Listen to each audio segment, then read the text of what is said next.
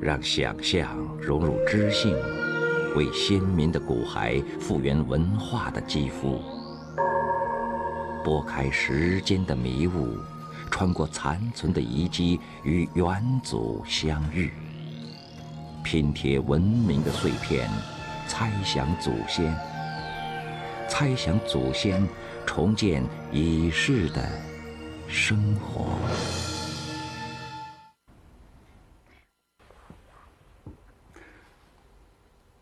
曾侯乙墓出土的许许多多的东西，我们说它的价值，呃，跟一其他的那个相比的话，特别的珍贵，是因为它对生活的反应面很广。你比如说，最有名的还是那个编钟。对，编钟就是得要曾侯乙这样的人才能用吗？那倒难说啊。那个时代僭越的事情已经有了，已经有了。这个孔子不是看见那个什么季氏八佾舞于庭啊，说是可忍孰不可忍也，就是搞六十四个人在他的面前跳舞啊，这个是这个应该是天子才能用的排场，他就用起来了。从这个故事来推测的话，这个编钟 也许你要照那个礼制，说不定曾侯没有资格用的。嗯，但是那时候大家都不自觉了嘛。诸侯们已经开始不严格自律了嘛，僭越，哎，僭越了嘛，所以也有可能。我觉得倒不一定就此推测只有他才能用。嗯，就是一般想这个编钟肯定不是通常这个民间的乐器，啊，那是肯定的。嗯。不过这编钟有大套的，有小套的，就是曾侯乙墓发现的是目前发现的是最大的一套，最大的一套。也许没有发现的，还有比它更大的也有。对，因为有三面、有四面、有两有两面的。嗯，它这个算是三面的，好像是。而且它特别完整。对，对，六十五件。按他当时的级别，还不能用这么大的吧？不知道，这个不知道，这个没有文献。有过一次，我们看见过编钟的这个表演，我感觉上就是一个排场。我不知道是打他的那个打击这个乐器的这些女孩，这是穿的那个是古代的服装，我老觉得进不去这个状态，反倒是有一位老先生弹了古筝以后啊，就古琴，大家伙特安静，站着的没人走动，都能听，你你你能听到别人的呼吸声音，啊，我觉得这个这个古琴还是从我们来说，这古琴还是真正能够呃表达一种情绪的东西。嗯，这我觉得很合理。嗯，可以这样解释：编钟这种玩意儿啊，是用来演奏宫廷雅乐的。嗯，这个就是演奏在那个时代的有意识形态色彩的东西的，有政治色彩的歌曲的音乐。嗯，那么这个你要动人呢，当然要要听流行歌曲，容易被老百姓接受了。嗯，而古琴是一个个人化的东西。嗯，古琴不是用来奏那那类玩意儿的吧？庙堂的什么音乐，不用它来奏的吧？它是一个文人的个人化的东西。因此，在咱们的今天，今天的听众，那当然听那个古琴，嗯，容易被感染。嗯，听那些庙堂雅乐，个人的情绪情感。在里头，嗯，那个编钟奏的玩意儿，离生活太远，所以应该说，古琴是真正的这个民间的乐器，它还里面你就能感受到中国文人的那种气质。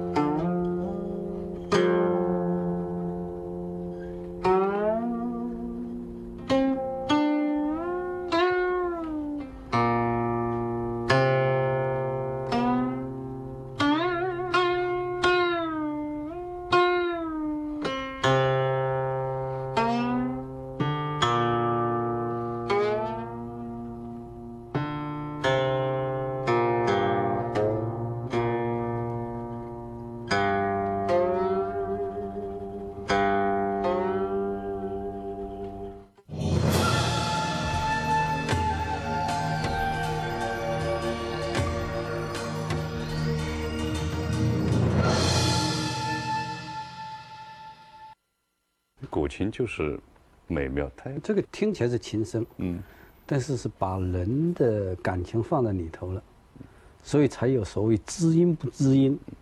这个知音不知音就主要就是从这来，而不是说你唱歌了它知音不知音。这个琴的知音不知音呢，这个是中国古代就是这样说起来的。这个事情也有一点悬。嗯，嗯，你比方说这个人他在在我们古代有关于这个琴的故事里头，经常有这样的说他弹了一曲什么东西。呃，那个听者啊，就知道他的心意了。对，志在高山，志在流水。那么，这个用什么方式表达的呢？用什么让让对方听到是什么洋洋乎若流水的呢？也，他有没有一个词呢？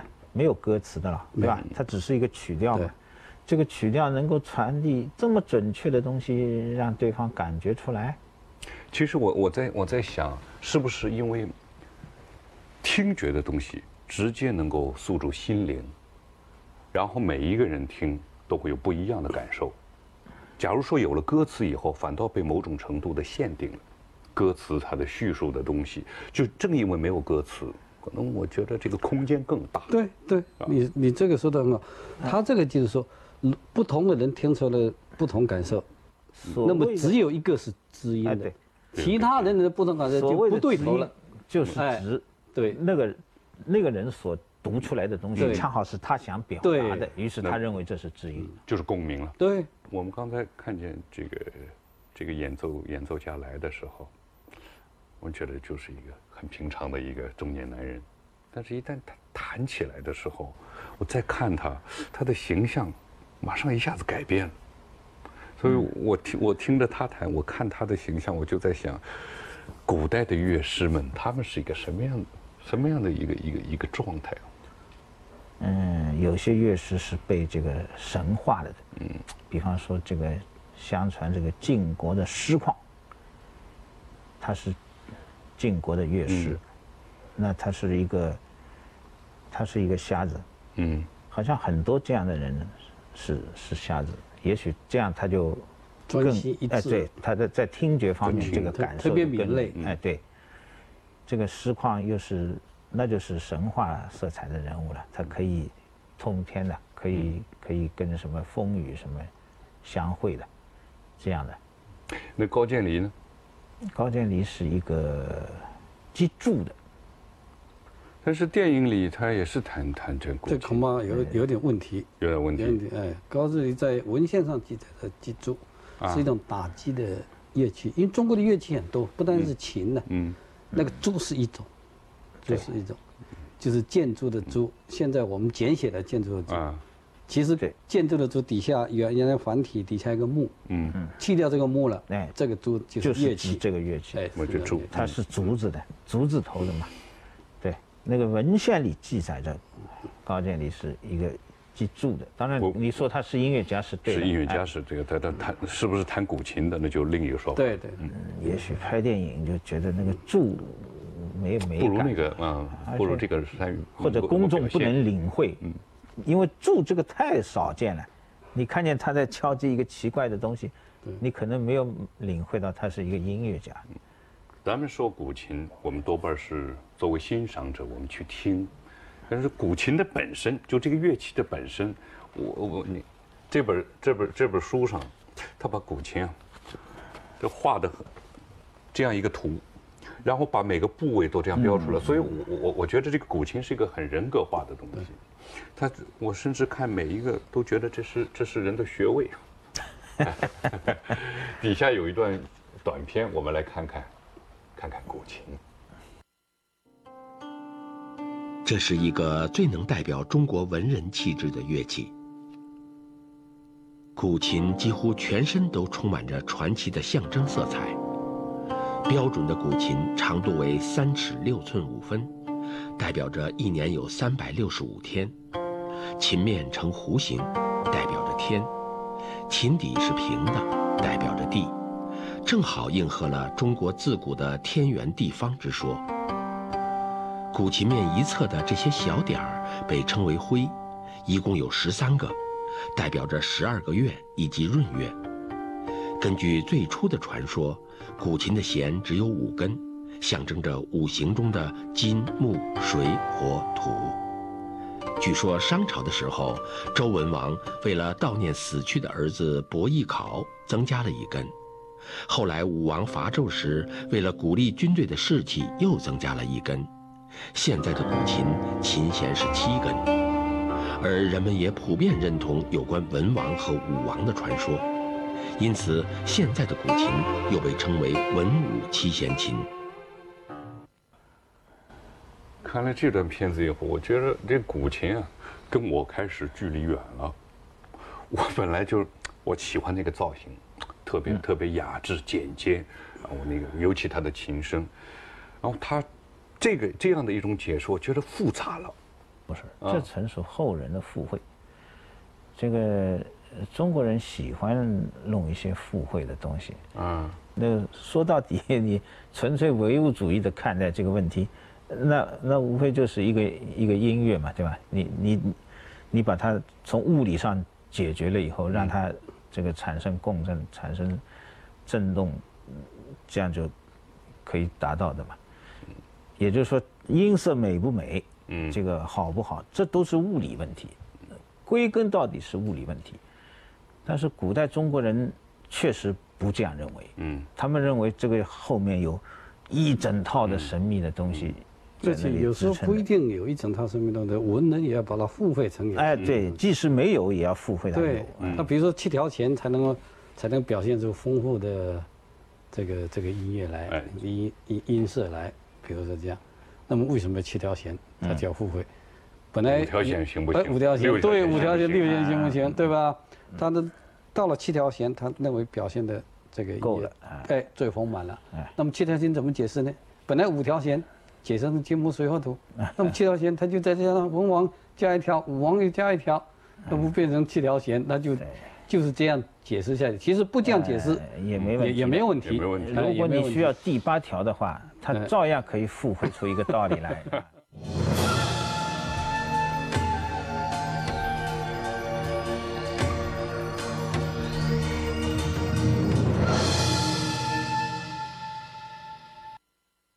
因为它是个乐器，呃，我觉得就是一个乐理，就是一个符合乐理，符合乐理。对啊，但是说起来还是会说到一个天，为什么呢？天籁之音，在古人心目中，他把这个音乐和天是放在一起的，有联系的。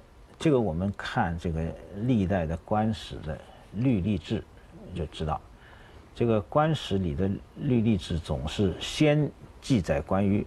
这个律的，那就是乐理的部分；接着是历的部分，那就是历法的部分。这两个东西要放在一起，在我们现代科学的这个观念之下，认为这是没有关系的，对吧？这两件事情根本不应该放在一道。但是中国古人一直把这两个东西放在一起。嗯，这反映了他们的一种观念，认为音乐是一个神秘的。上通于天的东西。这是另外还有一个，就是说，力跟力，力跟力，对，背后都还有共同的，就是数，数是数，对，嗯，哎，都是数，因为你要算天文上的力，嗯，对吧？它你要要要要用数才能算的，你要算日食夜食都用数才能算的，算这音乐上面的律，嗯，哎，这个也要用数，就中国人是用三分损益法。来定设立的音律，嗯，这个排列是那么那么的精确。当时他用什么手段？我们现在有很多手段技术来来来创造和研究很多问题，但是在当时，就这个这个是很了不起。我觉得很多类似这种问题啊，很可能是呃短期内不能解决，甚至永远也不能解决。我们可以弄出一个又一个方案。嗯，呃，来猜想古人可能是这个方案做出来的，可能是那个方案做出来的，跟可能是第三个方案做出来的，这样就很有魅力嘛。而且这个自然科学史就很有无穷尽的研究，搞科学史的人就有无穷无尽的课题可以研究的。反正我觉得，那下面的这段片子就是一种推测，我们一起来看看。曾侯乙墓中巨型编钟的出土，使许多学者为之振奋。在大大小小每一个编钟的背后，都刻有代表着两个不同音节的铭文，为十二音律和七声音节的起源这个命题增加了新的论据。所谓十二律，是中国古代的律制，律指的是音调，相当于现代音乐的十二个调。十八世纪，一名传教士的论文指出，古希腊的七声音阶是从中国抄袭来的。一百年之后，法国人沙婉则认为，中国的音律是公元前四世纪由亚历山大的东征军传入的。曾侯乙编钟的出土，让这种说法不攻自破。一九六二年。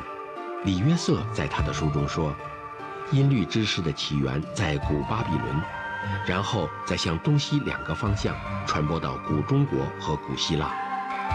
在没有新考古证据的情况下，人们仿佛默认了这种说法。一九七八年，曾侯乙的编钟使音乐起源的争论再次喧嚣起来。这种双音编钟证实了公元前五世纪中国人的音乐和知识已经远远超过了同时期的古希腊。在古巴比伦苏美尔出土的陶片上，可以看到公元前两千五百年到两千年时期竖琴和弹拨者的图片。科技史专家认为，和谐音律的认识最可能发现在弦乐上。同一时期出现在中国的乐器是笛、陶钟和陶埙，最早的弦乐器就出土在曾侯乙的墓葬中。二十五弦瑟、五弦和十弦琴，这些很先进的弦乐器不是在短时间内就能形成的，这就说明中国弦乐器的起源可能会更早。专家们对商代的埙、边磬和边钟进行了研究。结论是，那个时候可能已经具备了标准音的概念。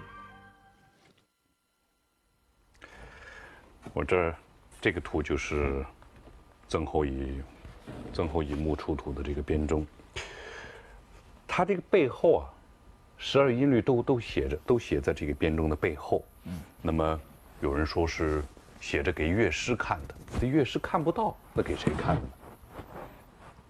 我想这个不见得是给乐师看的。啊，奏乐的人呢，他应该知道哪一个钟或什么音高的。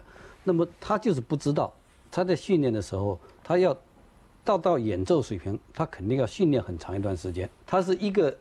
钟表示哪一个音高的，就好比刻在背面。钢琴的哪个键？哪个键发什么音？一个演一个演奏家，他要看着这个。你说钢琴的键，你要刻上它发什么音高？不需要的呀。对。那他他他后边写的这个因为标在后面是。那么如果这一堆钟如果是乱的话，你不把它标一个音，你就怎么知道这钟挂在什么地方呢？那实际上对不对？你怎么把它排起来呢？装配排列。对，你怎么把它排起来呢？对。按这个按这个序。因为它这个是必须。挂在这个榫机上面的。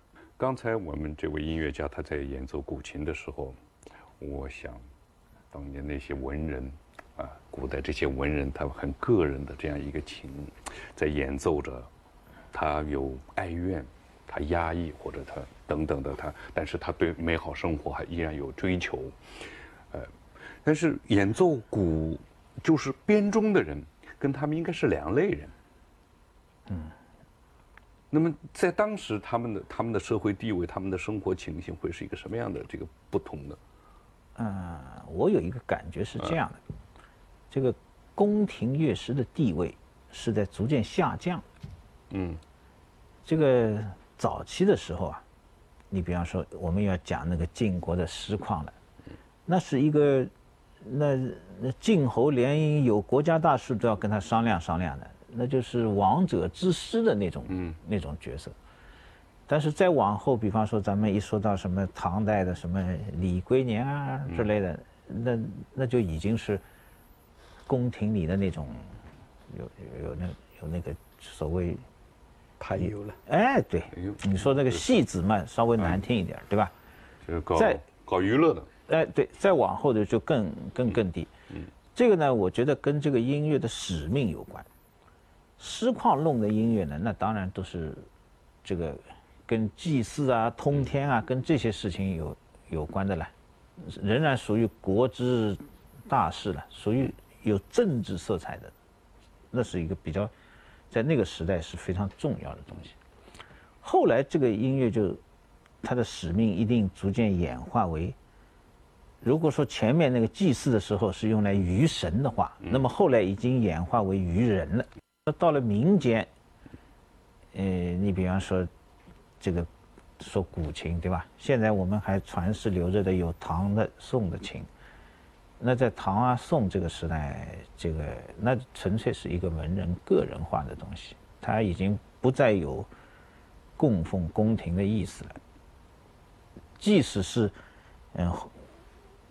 非常音乐造诣非常高的人，这个帝王把他招去在宫廷里供奉的，也不是那种神圣的地位了，就带着某种，比方说文工团，什么 类似于这样的性质。嗯，那比文工团地位还低。到后来，比文工到后来，到了这明清了，到清代了那样的那个苍幽地立足，那是地位很低的。对，他经历了几个台阶，娱神，后来自娱，自娱时候还有等级观念嘛，对吧？帝王治鱼，老百姓还不能染指嘛。再后来他更世俗化，变成公众都可以去欣赏的时候，那就完全就是。不过到了后面世俗化的时候呢，他们还倒是要拉一个祖师爷的，啊，拉一个祖师爷，任何行当的祖师爷都没有他们的祖师爷高。到了后人唱戏的时候了，这当然是属于乐大的乐的范围里头的了。嗯，那么他们拿的祖师爷就是唐明皇。啊，没有哪一个人的祖师爷比他们更高，是皇帝做这个行当的祖师爷。嗯，那无论他们的地位，呃，往下降到什么份儿上，无他的。这个祖师爷也是，这预示着他们依然是一一波了不起的人。这个又是付费了，对，当然是附会了，纯粹付费。但是呢，皇帝里头倒是有人懂音律的，嗯，那还不少。对对，懂一点的，是因为皇帝他自己对这个喜欢。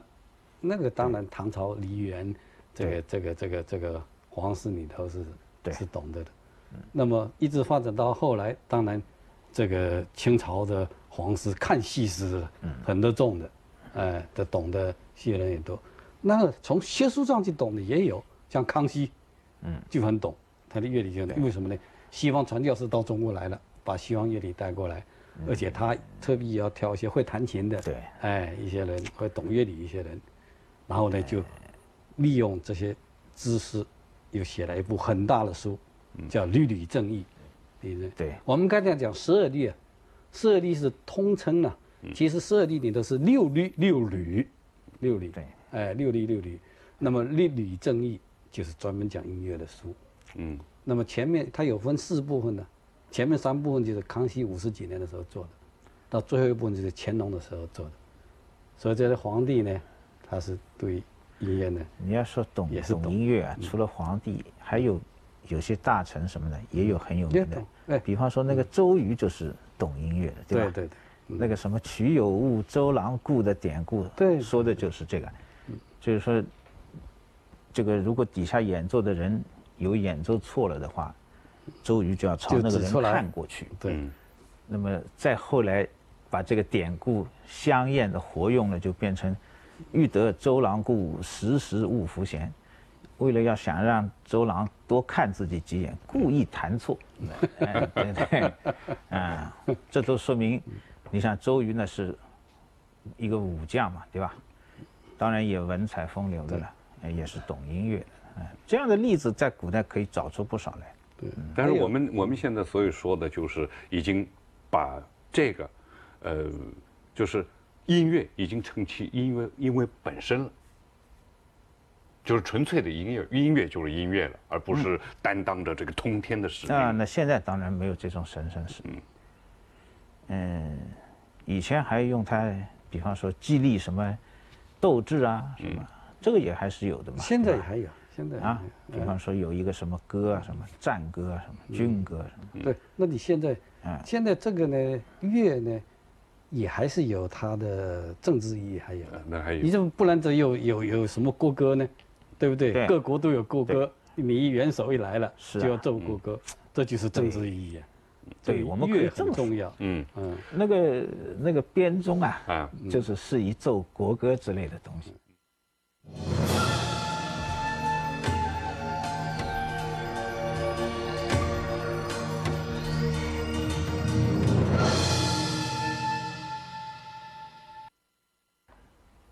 您刚才说我们。我们中国人是最善于跟天沟通的，最想和天最想沟通，起码是最想。起码我觉得我们已经很善于跟天沟通了。你比如说是，呃，从前一一部电影里面一个大侠，他说他是替天行道，哎，然后我们平日常说，哎呀，真是天晓得，啊，然后就老天有眼，是，我们就是一直是这个天天天都都心里总有一个天。我最近发现，这个我们现在年轻人就是会相互问，就比如说你属什么的，他们不问，并不是因为羞于不好意思去问女孩的年龄，他们会，他们会说我是什么星座，哎，你是什么星座，什么什么星座，然后根据，那么这个，什么星座，什么星座，什么星，跟我们说的这个天，有什么关联吗？有啊，那本来就是给天上画的坐标嘛。嗯，画的区域，对，区域，嗯，就是某几个星组成的就一个星座，另外几个星组成的一个星座，然后画开来，这个是什么座？但是他们座、宝瓶座。讲出生什么座，都是指黄道带上的那十二个，对对对对对，所以那只只有只有那那十二个代表十二个月而已。对。那么这个说法，这个是这个系统不是我们，不是我们中国的，当然是巴比伦的，嗯。是西方人用的，对。那我们的呢？我我们自己的系统呢？有，我们的系统就是二十八宿啊。嗯。哎，不过这个呢，跟它有一点区别，它是一个沿着黄道分布的东西，就是那个巴比伦的那个，就是现在我们说的黄道十二宫啊，星座啊，十二星座，沿着黄道分布。呃，中国人的二十八宿呢，嗯，是一个非常暧昧的东西。就是说，它既不是明确的沿着黄道分布的，也不是明确的沿着赤道分布的。我们知道，这个黄道和赤道之间是有一个二十三度半的夹角，它只不过就是大致在黄赤道带附近有这么一圈，各自挑了一些星，嗯，作为标志，每一宿啊挑一颗星，这一颗星称为距星。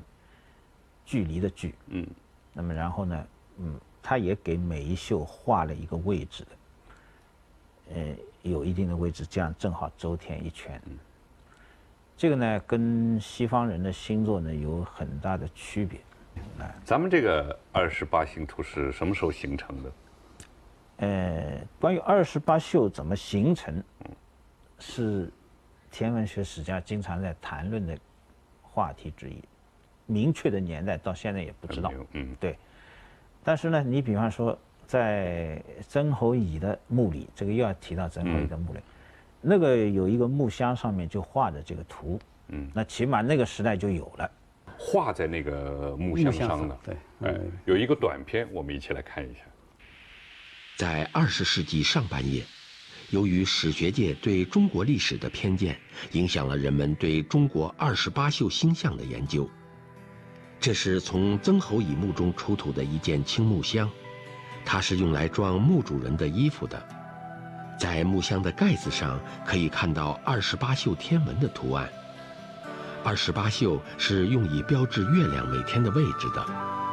月亮每天在宇宙恒星中都有一个旅居的地方，一个月换二十七或二十八个地方，叫二十八宿。二十八宿对编制历法、确定季节和指导农事都十分重要。史学界一般认为，中国和印度的二十八宿起源最早。曾侯乙这只木箱的出土，为两者之间谁是第一提供了无与伦比的价值。木箱上的二十八个绣名顺时针围绕着一个斗字排列，斗字代表着北斗七星。在纬度偏南的印度，北斗七星并不像中国看到的这样清楚。在西方。古巴比伦平面球形图的出现，大约在公元前一千二百年左右，相当于中国商朝迁都到殷之后的十几年。平面球形图以十二个半径划分成三十六个部分，每个部分都有星星的名称和数字，明显的代表着天空的区域。在已经发现和学者们尝试复原的平面球形图中。没有一个名称和中国的二十八宿有直接的对应，由此可以相信，古中国的天文体系是独立发展生成的。这还是很神奇的。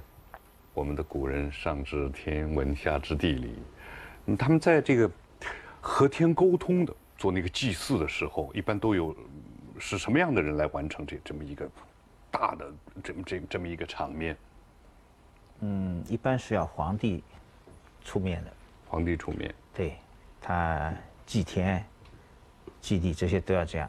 但是呢，先要由这个他旁边的这个天学家，嗯，替他选好日子，嗯，并且呢，呃，还要有一些一番组织工作嘛，对吧？包括这个仪仗怎么弄啊什么，呃。皇家的天学家，他要每一年都要选定这一年中需要几月几号干什么事情，几月几号干什么，有很多祭祀啊。你看那个清朝的那个协记变方书啊，《钦定协记变化书》，它里面就有这个表，一年中要要搞多少几十次的这样的活动。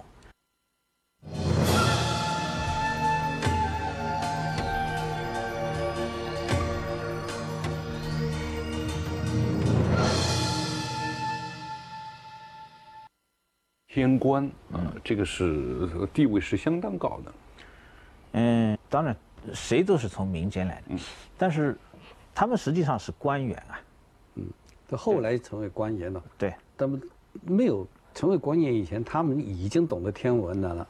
对，那么就证明他们可能也有一点这个做一点违法的事，就是私习天文啊。嗯，应该是。就这这是官方才能做的事情，不是民民间可以可以是这样去学的。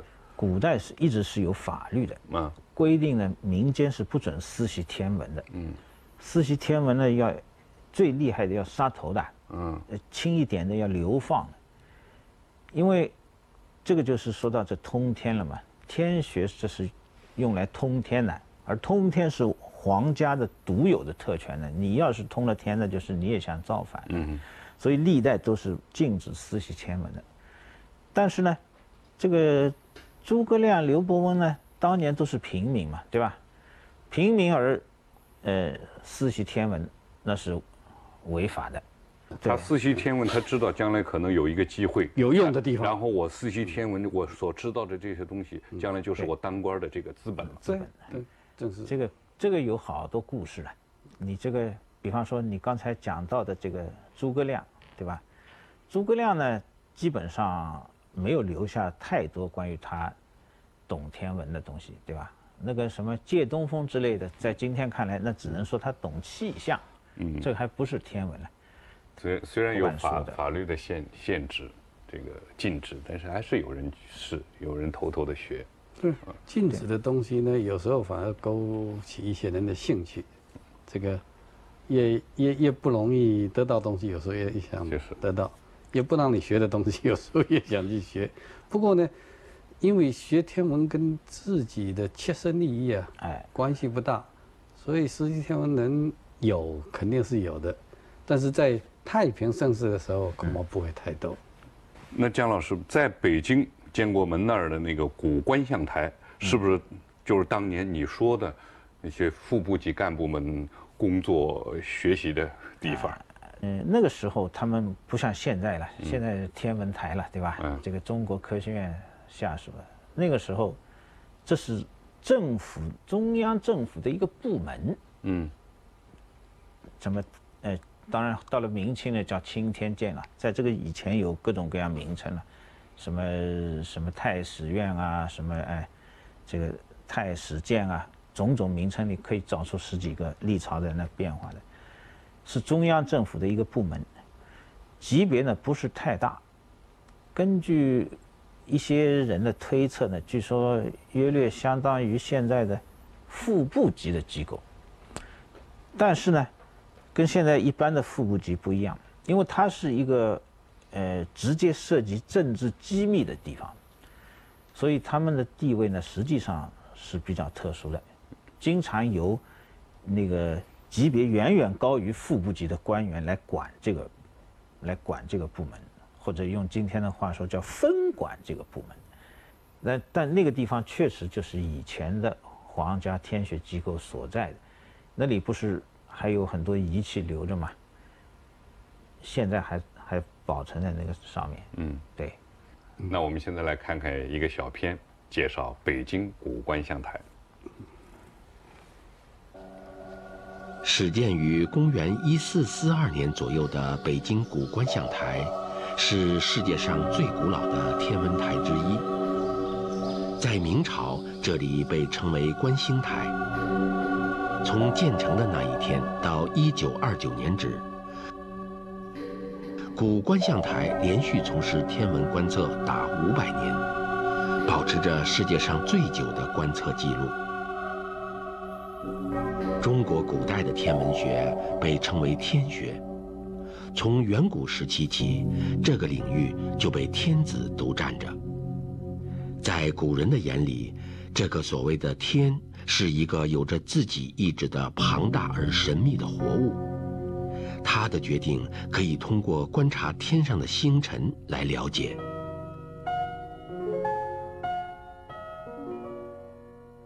在中国。历朝历代的皇家天学家为后人留下了极为丰富的天文记录，但他们大多都只是为占星活动提供素材。历史上，随着佛教的传播、元朝的军事扩张以及西方传教士的到来，最终使得中国的天学逐渐被西方的天文学所取代。清代时。这座明朝的观星台被改称为观象台。乾隆和康熙年间，台上先后增设了八件大型的天文仪器。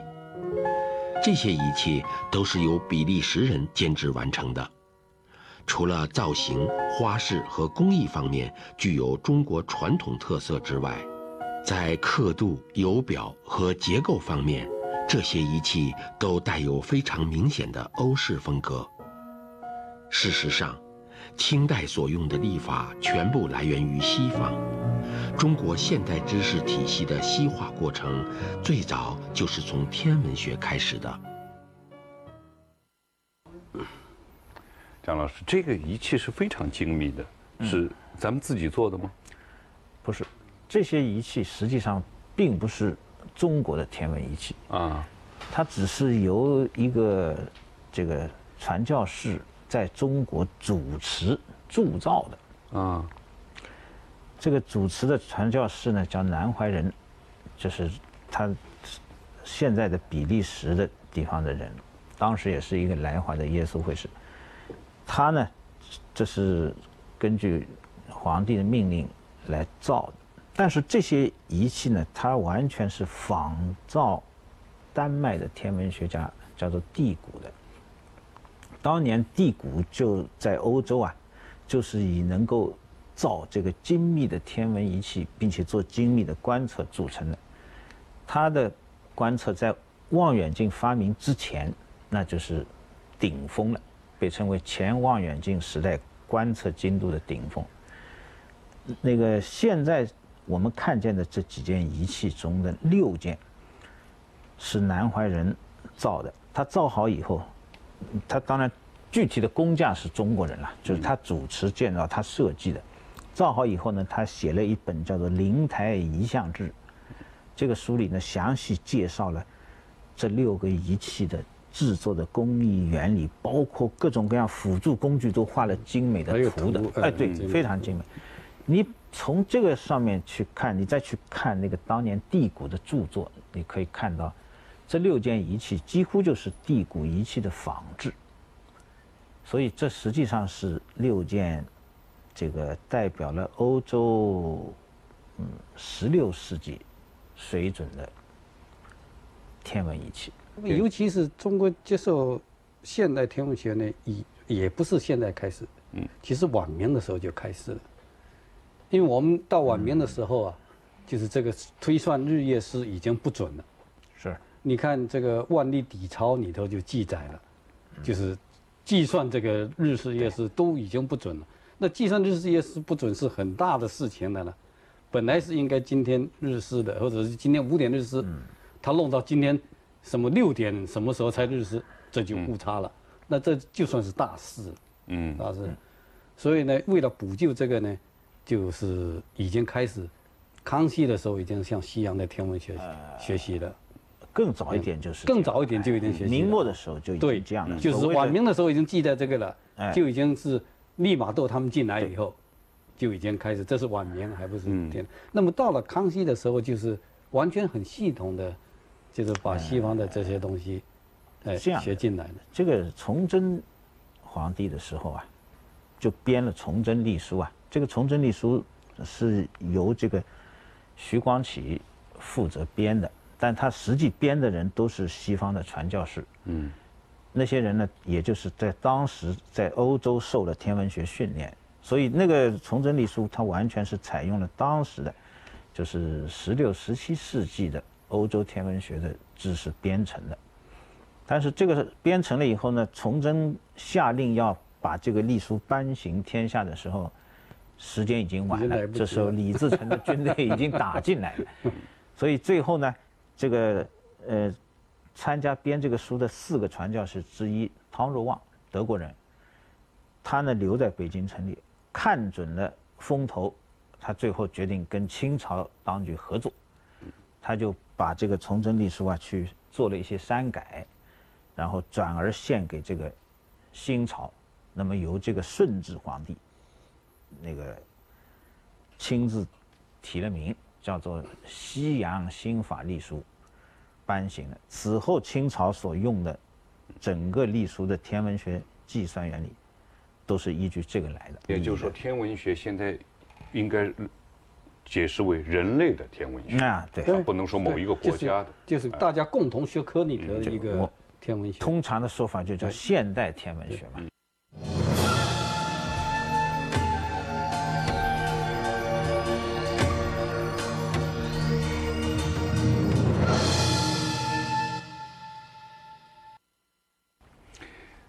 这个能通天，要思悉天文，因为天就是那么一个浩大的力量、无比的这么一个神秘的世界，这么一个象征。能通天的人就是了不起的人。那么，现现实生活里面，你遇到一个了不起的人，你就说他是天仙下凡，他是。那么《水浒》的这个一百零八将，他们说是对应了这个一些天上天的这些星星座啊。对，嗯。那么《水浒》上面其实它这样的，因为这个中国人这个东西跟数有关系。刚才说到数，这个三十六啊、七十二啊，这个这种都是一些对中国来有特别意义的哎乘数，乘数。那么合起来就是一百零八将。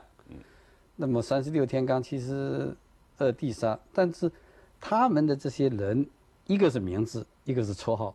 一个在一个星的名字，嗯，但这个星的名字不必是天上所有，那么它是就是天某某天某星，嗯，那么根据这个人的特点，嗯，来给他起名，比如李逵，对对，这个天杀星，对，嗯，因为他是两把大斧，哎，万夫不当 之勇，对吧？哎，那么那么那么杀杀一只老虎也是不会摧摧毁之力的，那么就叫做天杀星。那么天上有没有一颗天上星呢？没有的。那么他这个就是证明说，这些人呢是从天上的星宿下凡的。那么《水浒传》的作者呢，就把它编出来，就是说有这么一些星，呃，你去看中国古代的星官的名单啊，那个里面当然没有《水浒》的那些人的姓名的，那个是确实是这编出来的。但是《水浒》编这个故事是说明他们上映新秀，在古代中国人的观念里呢，那些重要的人物，那些不同凡响的人物，他们是上映新秀的，并不是谁都可以上映新秀的，对吧？这个嗯，我们厦门的民间好像也可以，任何人都可以认为每个人对，就是天上一颗星，地下一个人。但是那些星是哪颗呢？哎，那就不知道是哪一颗。哎，那么意思它是这样的，把天上的星星那么多，就当成地下人那么多。这个天上就地上，虽然你看人那么多，嗯，天上星有很多，哎，哪一颗星掉了，就是哪一个人死了啊？哎，但是中国很长时间里。我们认为，天上有名有姓的星只有一千四百多颗。当然，这远远是不够这个实际的数目，对吧？天上的星实际上非常非常多。那等于有了望远镜，他们才能看到那么多嘛。古人以前靠那个肉眼看看，他们记录下来的呢，就这么这么一点。那么，所以人和天上的星的对应呢，是两种。概念一种就是那个重要的人物，比方说他是文曲星下凡，嗯，那么这个似乎他是跟有名有姓的星对应。另一种像这个周教授说的这个厦门民间的那个，那肯别的地方也有的。我小时候听我外婆也说这样的话，那他是没有办法具体去对应的，嗯。而重要人物那是要对应的，比方说《三国演义》里描述这个。诸葛亮死的时候啊，那颗大星怎么掉下去又又上来？什么掉下去？如是者三，这这这才终于掉下去了，这就死掉了。那么这样的重要人物，他他是对应的。嗯，对，就是说，因为这个天呢，就是到天上是美好的，就是说，那么不但人人要上去，而且人做了好事能上去。嗯，而且呢，一人得道呢是鸡犬升天，鸡犬升天，哎，鸡犬升天。那么这当然是道道家思想了。那么这也一人得到到呃鸡犬升天是有个故事在里头的，就是你说的《淮南淮南子》里头的故事。嗯，那么然后呢，因为对天有向往，那么天是不那么容易上去的了，你要借这个东西才能上去。对，那么高你怎么能上去呢？那么过去人的想象，山是接近你天的地，接近你天地方，所以希腊奥林匹亚山上，嗯，就是居住的诸神，对对，诸神住在这个山住在这个山上。那么其实中国也是这样的，像比如说秦国的这个那些祠啊，那些庙啊，嗯，主要是集中在雍县。那么雍县为什么呢？雍县地势高。嗯，地势高呢，就容易让人家有天人交通的这种想法。嗯，那么另外呢，还有一个途径，另外一个途径就是人家借着什么东西，总有一个梯子爬上去吧？对。那么一个想象就是有通天术，通天能够借个通天术呢，人跟天能够有交通呢，就产生了。刚才说秦国的那些祠啊，他们是造成一个有点类似金字塔的那个状况的。它它实际上就是有某种对天梯的对，那么它这个齐国的神祠跟呃秦国的神祠跟齐国的神祠是不大一样的。嗯，齐国的神祠是分散的，嗯，它有八神，八神都是分散，没有两个神在一起的。嗯，那么秦国的天神是集中的，都集中在雍这个地方，就是秦国的故都，就秦始皇加冕都要跑回雍。他这故都家不在咸阳加冕的，这是为什么呢？呃，那么他是因为那个地方离离天近呢，对，离天近，那个地方地势高，就明白的说地势高，那么地势高地方就让人家容易有接近天的感觉。嗯，那么接近天有好多方法了，这个山上是一个方法了，那么另外一个方法就是通天术这个东西了，就通天术让人家对。也有想象这个。能够直达天庭，这个所谓神木啊。对，神木能够直达天庭的感觉？我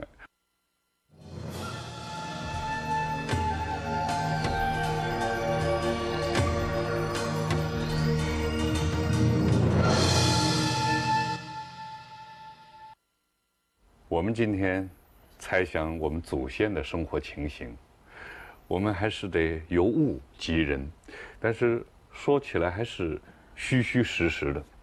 我们说到了天，这个天到现在对我们来说依然是那么神秘。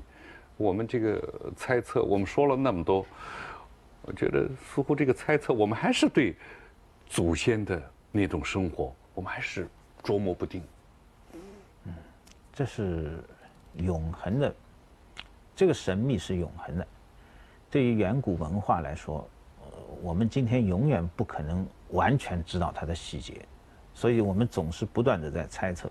呃，今后的人们还会。继续提出新的猜测，我们这个猜测就如同我们对那些流失的古代的呃工手工艺技术，我们现在也用我们今天所有的知识去推测它，但是这些我们似乎还心里不完完全全的踏实，我们似乎还有另一种另一种我们没有找到的，呃，我们没有没有没有发现的一个另一个领域、另一个方法、另一个途径，所以对祖先生活的猜测。也实际上是一种文化的延续。嗯，实际上我们确实不能有太大的信心。嗯，比方说我们现在根据古人的一些观念来推测，但是古人那些观念我们是怎么知道的？无非就是他们留下了文字，我们通过那些文字的史料推测他们的观念的。但是这些文字史料也可能不准确，也可能不全面，所以古人的。精神生活，我们也猜测起来把握也不是非常大的。我们就是说，我们不能太自信，认为我们已经知道古人怎么想的了。所以我们说，这个猜测的本身有一种神秘感。越神秘感，我们就觉得这个越有趣儿。对，因为原来呢，我们的祖先当时一些行为、一些生活方式或者他们所做的器物。在当时就不一定为当时的同时代人都全部了解，都全部了解。那么不像现在，可能大家互相了解程度，对，都都都比较深。you